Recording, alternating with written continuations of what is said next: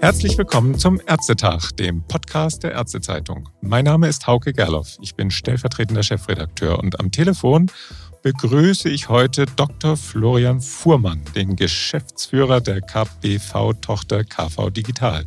Hallo nach Berlin, Herr Dr. Fuhrmann. Hallo, Herr Gerloff. Danke für die Einladung. Herr Dr. Fuhrmann, noch sechs Wochen, dann fällt Stand heute der Hammer. Dann wird nämlich die EAU scharf geschaltet. Stand jetzt.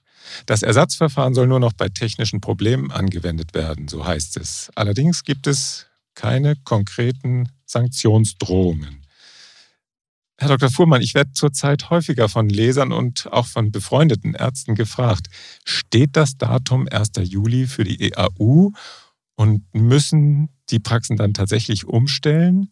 Informationen von KV und KBV in Richtung Ärzte sind da offensichtlich nicht immer ganz deckungsgleich. Herr Fuhrmann, Sie sind ja bestens vernetzt in der Szene. Wagen Sie eine Prognose? Ja, also letztendlich ist ja so, dass die Verpflichtung zur EAU gesetzlich festgeschrieben ist und die, die Startzeitpunkte für die EAU immer wieder verschoben worden sind. Und zum 1.7. läuft zwar die entsprechende KBV-Richtlinie aus, was aber jetzt nicht bedeutet, dass jeder, der nicht die EAU kann, zu diesem Zeitpunkt nicht mehr arbeiten kann oder nicht mehr krankschreiben kann. Das wird weiterhin möglich sein. Und ähm, die Wege, die momentan genutzt werden, werden auch weiterhin zur Verfügung stehen. Also es wird die EAU geben natürlich. Aber wenn das technisch nicht möglich ist, die zu verwenden, aus welchem Grund auch immer, seien es Probleme im PVS oder in der Telematikinfrastruktur oder anderweitige Probleme bei der Annahme bei den Krankenkassen, dann stehen natürlich die Ersatzverfahren auch weiterhin zur Verfügung. Insofern glaube ich, da es ja auch keine angedrohten Sanktionen gibt für die Praxen, wird das so erstmal laufen und sukzessive werden immer mehr Ärzte dann in der Lage sein, die EAU zu verwenden, bis wir dann sicherlich in einigen Monaten, das wird noch eine Weile dauern, der, bis dann der komplette Rollout vollzogen worden ist. Aber dieser überlappende Prozess glaube ich, wird nicht zum 1.7. komplett abgeschlossen sein. Ah ja, okay.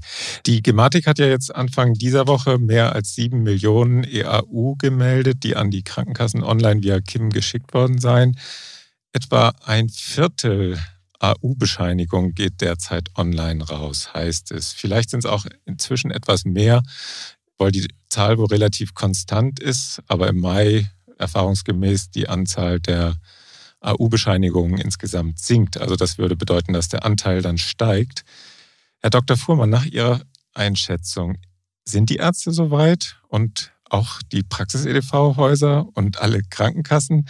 Das hieß es ja schon, aber es sind ja doch ganz schön viele Akteure, die da im Zusammenspiel funktionieren müssen. Also das ist ja nicht ganz trivial. Mhm.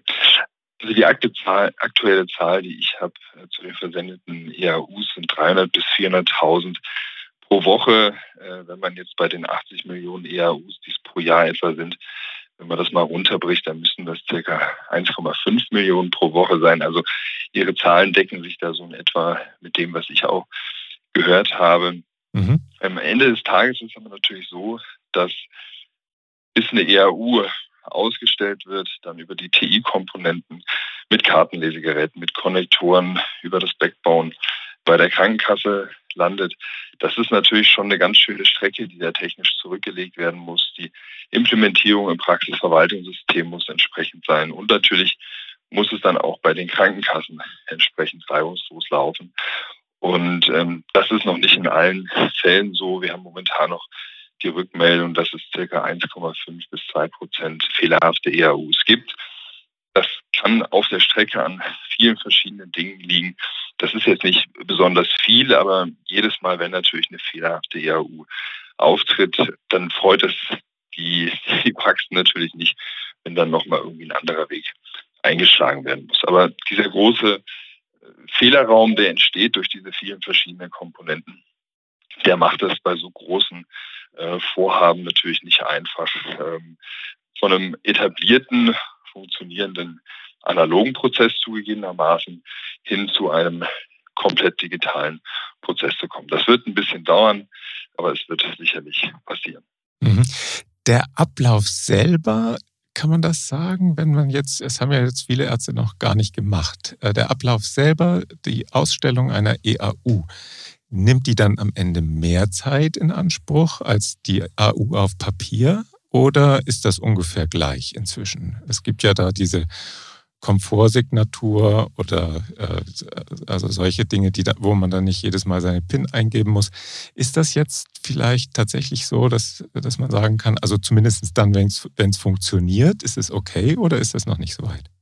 Also wenn der komplette Prozess funktioniert, inklusive Komfortsignatur, da hören wir hin und wieder, dass es noch Probleme gibt. Also wenn der komplette Prozess funktioniert und dann auch wirklich nicht mehr alles noch ausgedruckt werden muss, sondern alles wirklich irgendwann online funktioniert, dann wird es sicherlich eine Zeitersparnis geben, auch für die Praxen. Momentan, glaube ich, ist das noch nicht in allen Fällen so.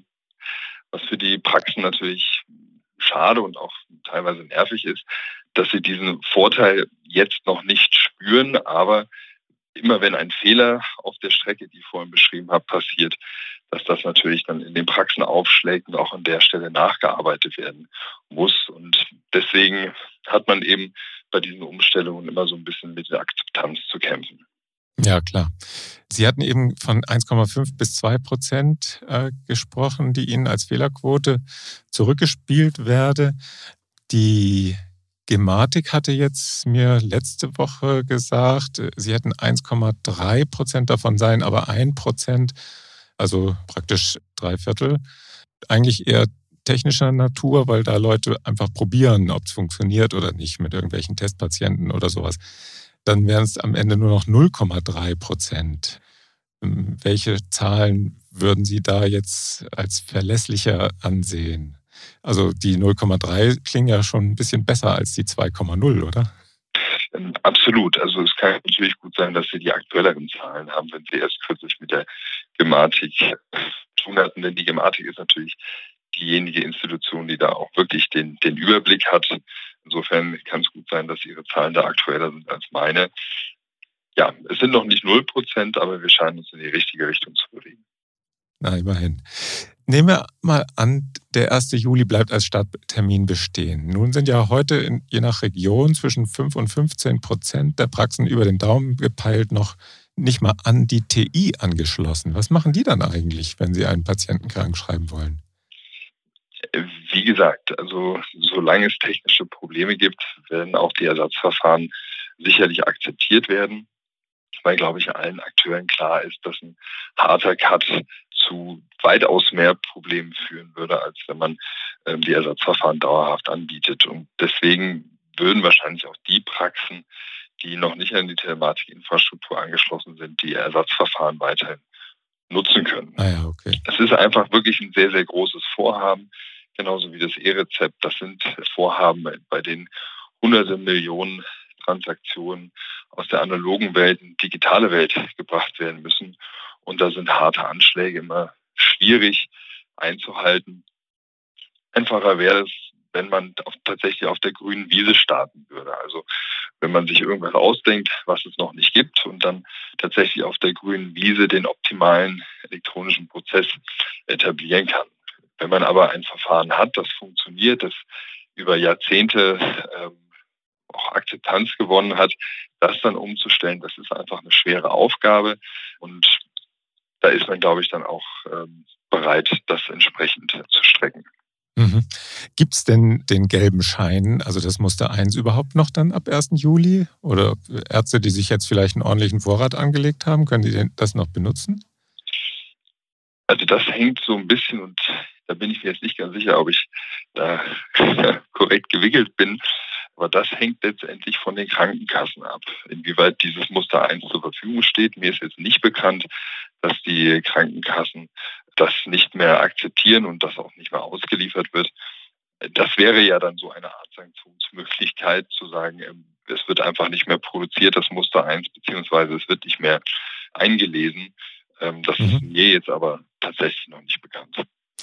Und wenn jetzt Ärzte noch nicht an die TI angeschlossen sind, können die dann diese neue Formatvorlage, da wird ja immer von Style Sheet gesprochen, das ist ja eigentlich irgendeine Formatvorlage, aber in dem Fall also das Style Sheet für die AU, können die das nutzen, also selber ausdrucken, geht das? Meines Wissens ist das möglich, ja. Okay. Was für einen Drucker braucht man dann dafür? Also der alte Nadeldrucker, der für die Formulardurchschläge ja immer noch ganz nützlich war, der tut es ja dann nicht mehr wahrscheinlich, oder? Ja, der Nadeldrucker ist natürlich nicht optimal, um einen QR-Code zu drucken. Und der QR-Code ist ja das, was auf dem Style-Sheet noch mit drauf ist. Das geht mit Laserdruckern und Tintenstrahldruckern natürlich besser. Insofern Nadeldrucker sind sicherlich nicht optimal, um den QR-Code zu drucken. Mhm. Die nächste Voraussetzung neben dem TI-Anschluss ist ja die Installation eines KIM-Dienstes. Da sind Sie ja mhm. Spezialist für als KV Digital. Sie haben ja auch selber einen Kim, solchen KIM-Dienst organisiert. Von manchen Praxisverwaltungssystemherstellern hört man, 85 Prozent ihrer Kunden seien mit KIM ausgestattet. Was sind Ihre Informationen dazu?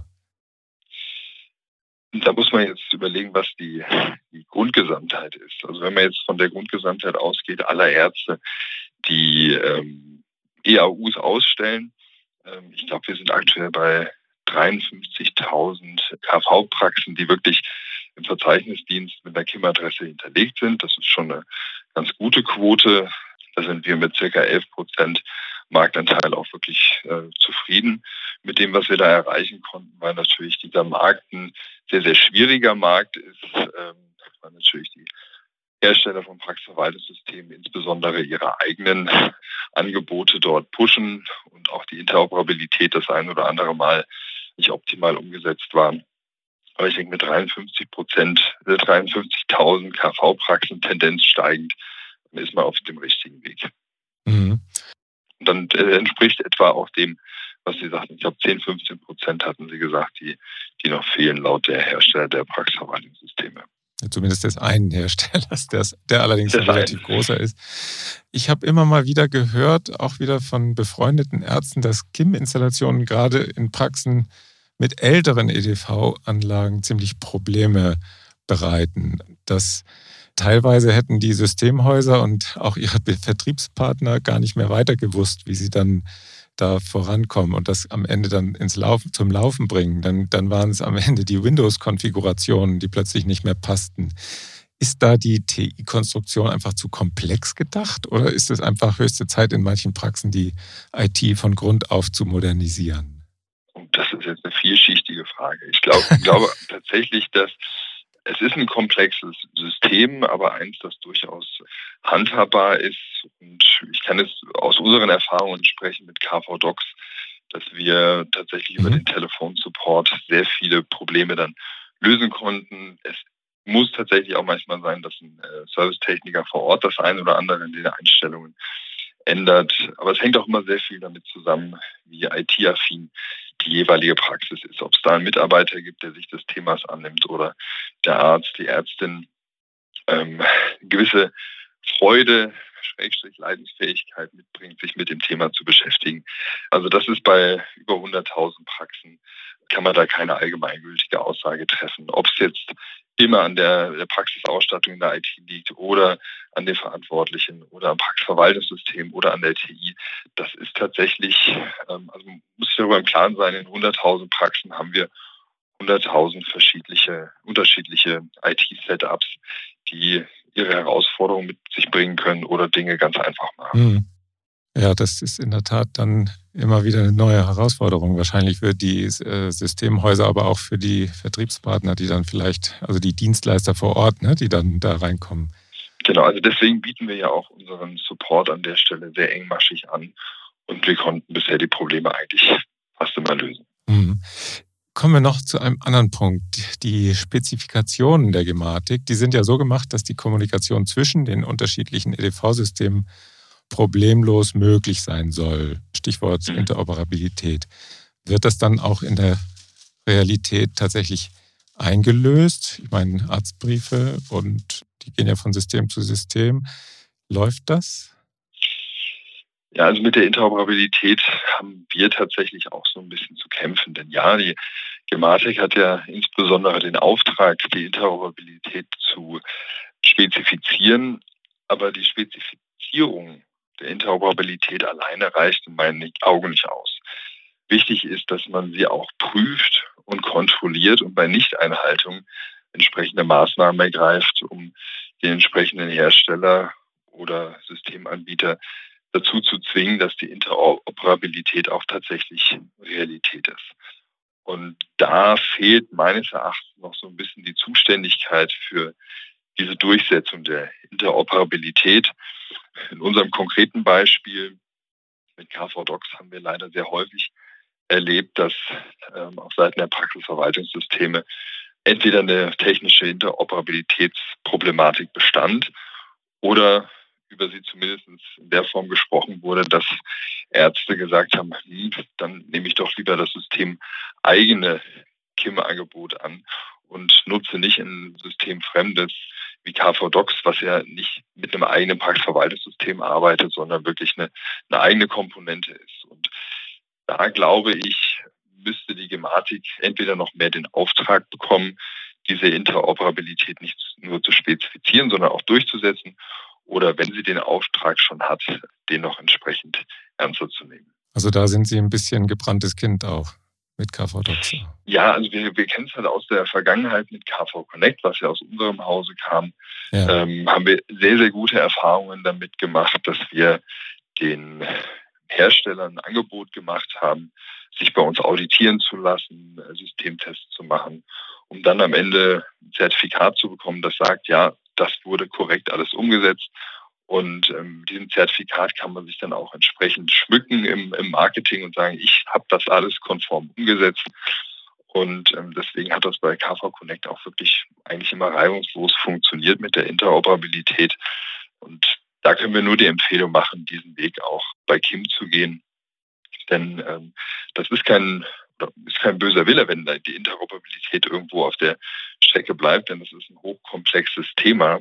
Und deswegen glaube ich, ist es wichtig und alle gut beraten, dieses Thema nicht bei der Spezifikation, also da nicht das Denken aufzuhören, sondern auch tatsächlich die Maßnahmen zu ergreifen, dass es umgesetzt wird. Mhm. Denn dann, dann kann das Marktmodell, das man ja etablieren möchte mit, mit der Telematikinfrastruktur, auch erst wirklich funktionieren. Wenn jede Komponente mit jeder funktioniert, interoperabel ist und jeder jede Praxis am Ende des Tages entscheiden kann, welche Komponente sie von welchem Hersteller nutzen möchte, um für sich das optimale System zu bauen. Mhm.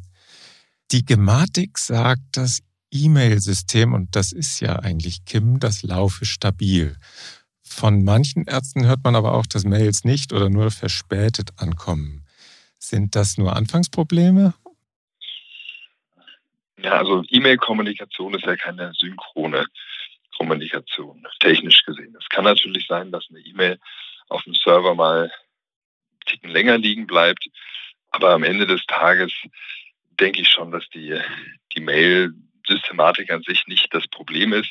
Wenn Probleme auftreten, dann sind es, glaube ich, andere Stellen auf der Strecke, seien es Konnektorenabbrüche oder dass ein Kartenlesegerät mal nicht funktioniert hat. Oder auch die Krankenkassen verwenden unterschiedliche Prüfroutinen. Also wenn die TK die eine Prüfroutine verwendet, nutzt vielleicht die AOK eine andere, sodass dann eine KIM-Nachricht bei der einen Krankenkasse akzeptiert wird, also mit einer EAU äh, in der KIM-Nachricht und bei einer anderen Krankenkasse äh, muss das dann nicht der Fall sein. Ähm, aber die Fehlermeldung, die dann der Arzt bekommt, ähm, muss er natürlich dann auch interpretieren und ja, kann vielleicht nicht immer jedes Mal sagen, auf, an welcher Stelle der Prozess dann nicht funktioniert hat. Aber e das E-Mail-Verfahren selber, glaube ich, ist doch funktional. Das ist auch sehr, sehr ähnlich wie KV Connect, das Vorreitersystem. Mhm. Und ich glaube, das E-Mail-System selber ist nicht das Problem. Okay. Welche Perspektiven sehen Sie dann am Ende für Kim? Jetzt will ja die Unfallversicherung auch ihre Kommunikation, Dale UV heißt es ja, auf Kim überführen.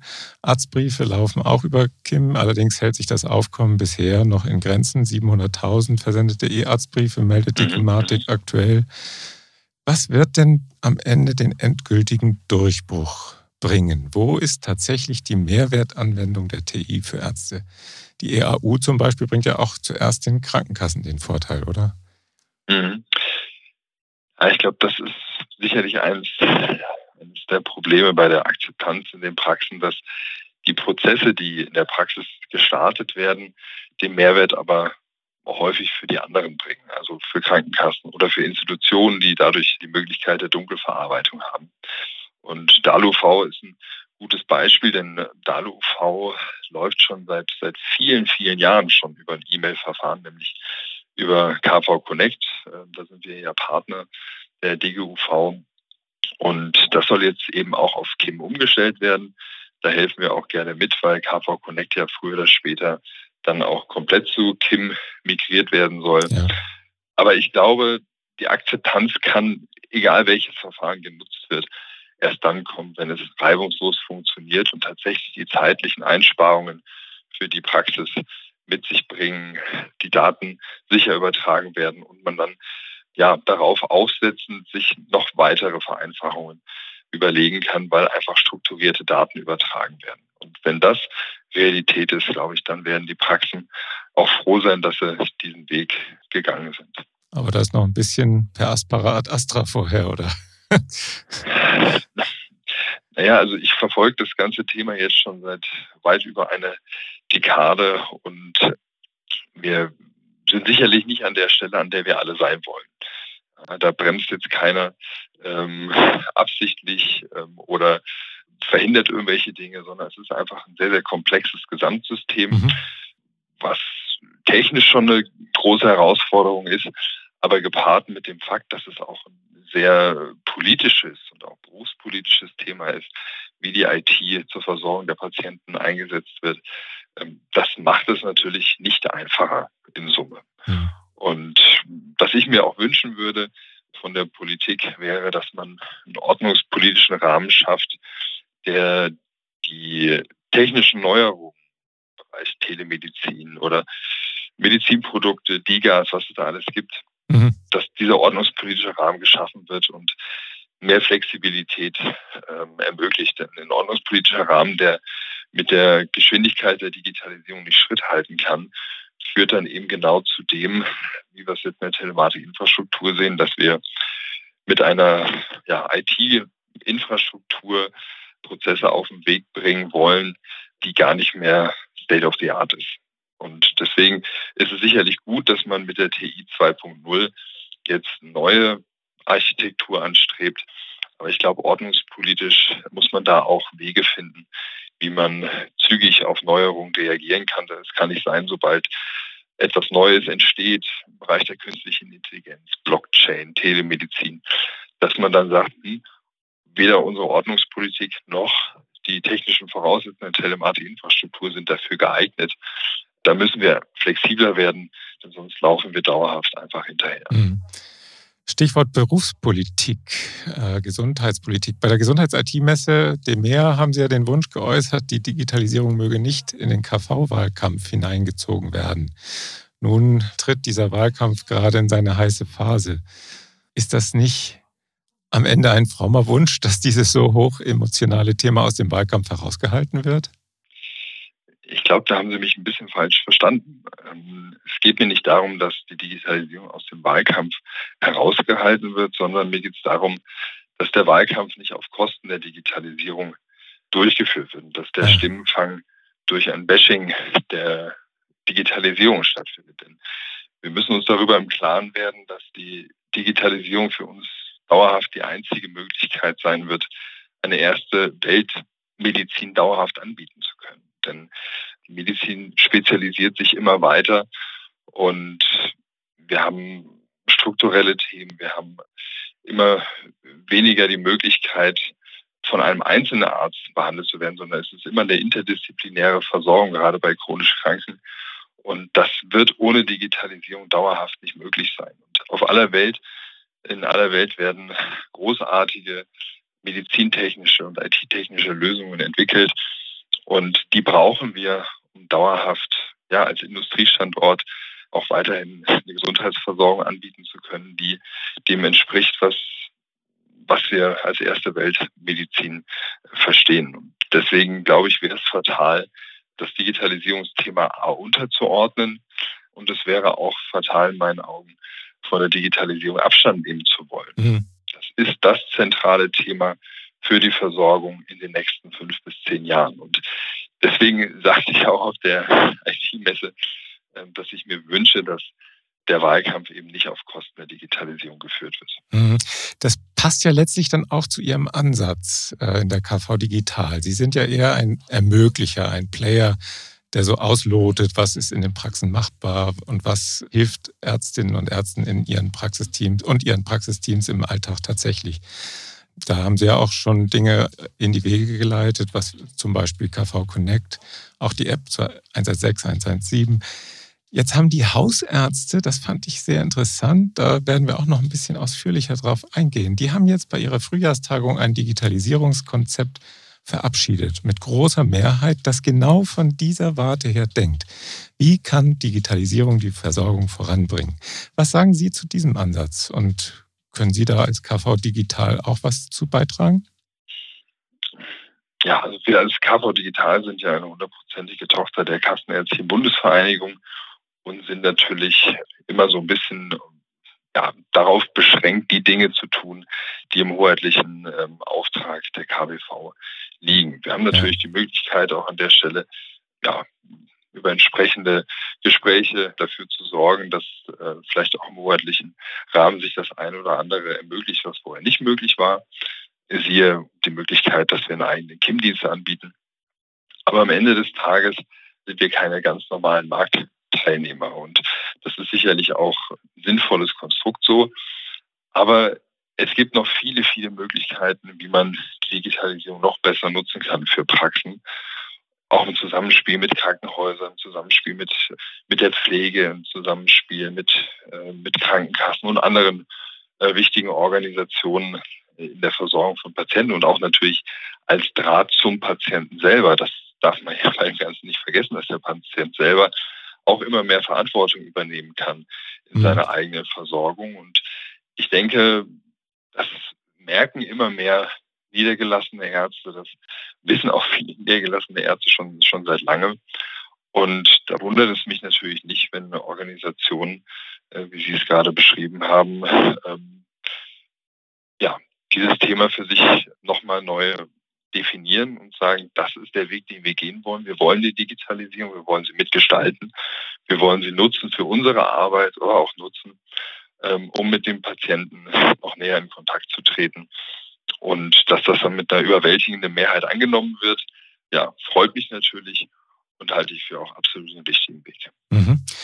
Haben Sie denn zum Ende unseres Gesprächs für unsere Hörer noch drei konkrete heiße Tipps zu digitalen Anwendungen, die im Praxisalltag direkt helfen könnten? Sie dürfen auch einmal Eigenwerbung machen für KV Digital, aber bitte nur einmal. Sie hatten ja angekündigt, dass Sie die Frage stellen würden. Da möchte ich aufgrund der Funktion der KV Digital, wir führen ja regelmäßig oder haben das zumindest vor Corona regelmäßig gemacht. Wir haben Pitching Days durchgeführt, wo wir mit den Experten und Expertinnen uns IT-Anwendungen angeschaut haben, die auch prämiert haben. Also wir sind da sehr aktiv, uns das anzuschauen, aber ich möchte trotzdem in meiner Position jetzt keine einzelnen empfehlen für die Praxen, weil auch die Praxen ja so unterschiedlich sind, dann heißt es am Ende, Herr Fuhrmann hat mir das empfohlen und das passt für mich überhaupt nicht. Also das muss man mir zugestehen, dass das nicht so ganz einfach ist. Ähm, ich will auch gar kein Produkt von uns nennen. Ich habe ja eins schon ein paar Mal genannt, vorhin ist im Zuge ähm, der anderen Fragen. Ja. Was ich aber allgemein sagen kann, die wichtigste Ressource in der Versorgung ist die ärztliche Zeit. Und es ist auch die teuerste Ressource. Die ärztliche Zeit, die Zeit, die der Arzt hat, um Patienten zu behandeln. Und jede Anwendung, die in der Lage ist, diese Zeit zu schonen, beziehungsweise sie nutzbar zu machen für die wirklich wichtigen Dinge, das sind gute Anwendungen. Aha. Dass sie natürlich datenschutzrechtlich in Ordnung sein müssen, sicher sein müssen, von der Usability passen müssen, auch dem Patienten, wenn es ein direkter Patientenkontakt ist, ähm, helfen müssen. Das ist völlig klar. Aber ich glaube, das ist das, worauf man vieles runterbrechen kann. Die ärztliche Zeit ist die teuerste und wichtigste Ressource in der Versorgung. Und die zu schonen und möglichst gut einzusetzen, das muss das Ziel sein von Digitalisierung. Und jede Anwendung, die das schafft, ja, ist eine gute Anwendung. Mhm. Und da lohnt es sich durchaus, mal auf dem Markt die Augen offen zu halten, oder? Absolut. Es gibt tolle Anwendungen. Ich bin auch ein bisschen traurig, dass ich jetzt keine direkt nennen möchte. Aber es gibt tolle Angebote ähm, für verschiedene Facharztrichtungen, für die hausärztliche Versorgung, für die Zusammenarbeit in Arztnetzen. Das ist schon schon toll, was da sich die, die schlauen Köpfe alle so überlegen. Bei manchen oder bei vielen Ideen bin ich immer traurig, dass ich selber drauf gekommen bin. Aber freue mich natürlich, wenn das äh, dann Einzug in den Markt hält und auch ja, zum Wohle der Patientenversorgung genutzt wird. Das ist doch ein schönes Schlusswort. Herr Dr. Fuhrmann, vielen Dank für das spannende Gespräch. Hat mir viel Spaß gemacht. Danke. Wir leben in spannenden Zeiten, auch wegen des technischen Umbruchs in den Praxen, die auch viel Anpassungsdruck ja auch aushalten müssen. Das muss man ja auch immer wieder sagen. Wir bleiben an Ball, Sie sicherlich auch. Alles Gute für Sie. Danke, Herr Gerloff, für das Gespräch. Ja, und vielen Dank auch fürs Zuhören und bis zum nächsten Ärztetag. Tschüss.